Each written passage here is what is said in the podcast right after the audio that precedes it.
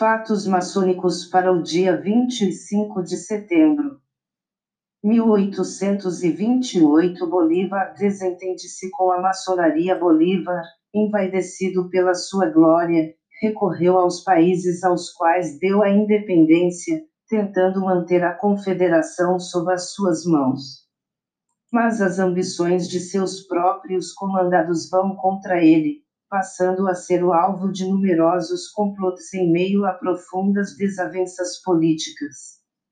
Até que aconteceu o atentado mais sério, em Bogotá no dia 25 de setembro de 1828, perpetrado por uma sociedade secreta dirigida pelo Frei Arganil.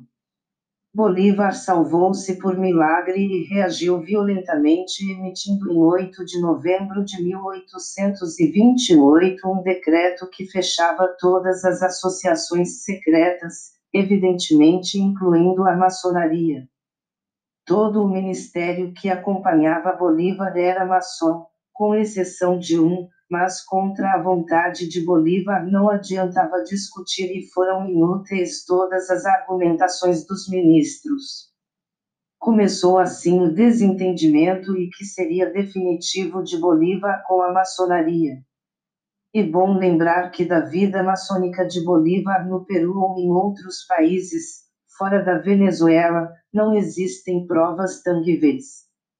Somente existe uma confissão ao escritor maçom, oficial francês, Louis Peru de Lacroix, na qual Bolívar reconhece que, por simples curiosidade, ingressou na maçonaria, tendo recebido o grau de mestre em Paris, mas afastou-se posteriormente 1851, fundação da ARLS Filantropia Guarapuavana número 0237, GOB/C.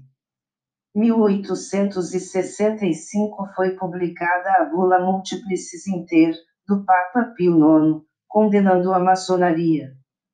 1927, Fundação GL de Minas Gerais. O dia 25 de setembro de 2008, foi realizada no Templo Nobre do Palácio Maçônico do Lavradio, solenidade que contou com a presença do eminente grão-mestre do Grande Oriente do Brasil no Rio de Janeiro, Ir. Eduardo Gomes de Souza, presidida pelo grão-mestre adjunto, Ir.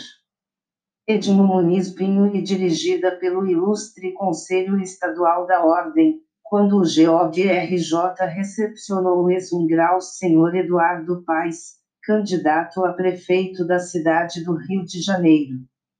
1980, fundação da ARLS Tiradentes número 2530, GOB/C. 1984, fundação da ARLS Fraternidade Conselhense número 2339, GOB/BA. 1991, Fundação da ARLS União e Fraternidade número 2659, GOB/SP 1994, Fundação da ARLS Cidade de Praia Grande número 2841, GOB/SP 2001, Fundação da ARLS Adonai número 3817, GOB/SP 2006, Fundação da ARLS Paz e Fraternidade número 3813, GOB/SP 2006, Fundação da ARLS 1 de setembro número 3399, GOB/SP 2006, Fundação da ARLS Universitária Acácia Viçosense número 3805, GOB/MG.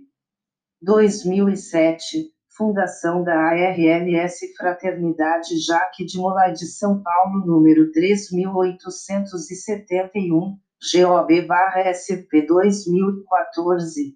Fundação da ARLS Universitária Luzes do Oriente número 4366, GOB/RN. Outros acontecimentos para o dia 25 de setembro, dia do rádio e da radiodifusão no início dos anos 60, os empresários da radiodifusão estavam reunidos em sindicatos, mas sua atuação era regional, não sistemática e não espelhava o poder da categoria. Nesse tempo, pode-se dizer, radiodifusão era sinônimo de diários e emissoras associados, do empresário Assis Chateaubriand. A hoje poderosa Rede Globo não era mais do que a Rádio Globo do Rio de Janeiro. Diários e emissoras associados eram uma espécie de interlocutor informal da radiodifusão com o governo e com a sociedade.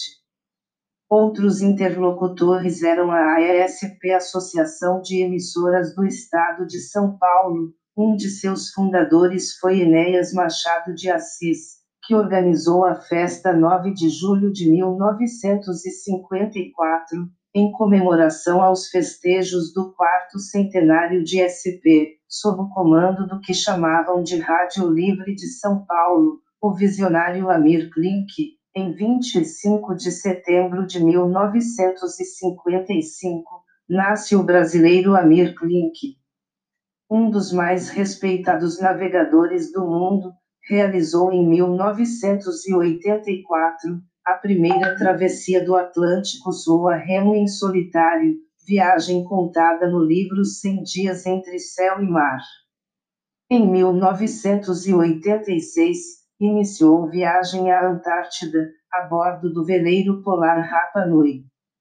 1513 O explorador espanhol Vasco de Balboa descobre o Oceano Pacífico, 1884 nasce Roquete Pinto, precursor da radiodifusão no Brasil 1947 O presidente argentino Juan Domingo Perón ratifica a lei que estabelece, por direito, o voto da mulher. 1956 entra em funcionamento o primeiro cabo telefônico submarino através do Atlântico, ligando a Escócia e o Canadá. Ele transmitia 36 telefonemas simultaneamente. Através de estações retransmissoras, foram conectadas pela primeira vez as redes telefônicas da Grã-Bretanha e da Europa continental, como as do Canadá e dos Estados Unidos. 1960 Recenseadores do IBGE encontram em Ubatuba índios que nunca tinham tido contato com a civilização e que viviam de caça, pesca e artesanato. 1967 A Organização dos Estados Americanos condena o governo de Cuba e propõe o início do bloqueio econômico. Elaboração do trabalho e pesquisa, Gabriel Campos de Oliveira. Apoio à Rede Colmeia. www.matsukura.com.br www.vidacontabilnet.com.br www.complexoliva.com.br A rede Colmeia é a rede que permite você conhecer mais irmãos. Na rede Colmeia se troca informações e se confraterniza. Segredo é da boca para o ouvido visite nosso portal www.redecolmeia.com.br. A Rede Colmeia não se responsabiliza pelos sites que estão linkados na nossa rede.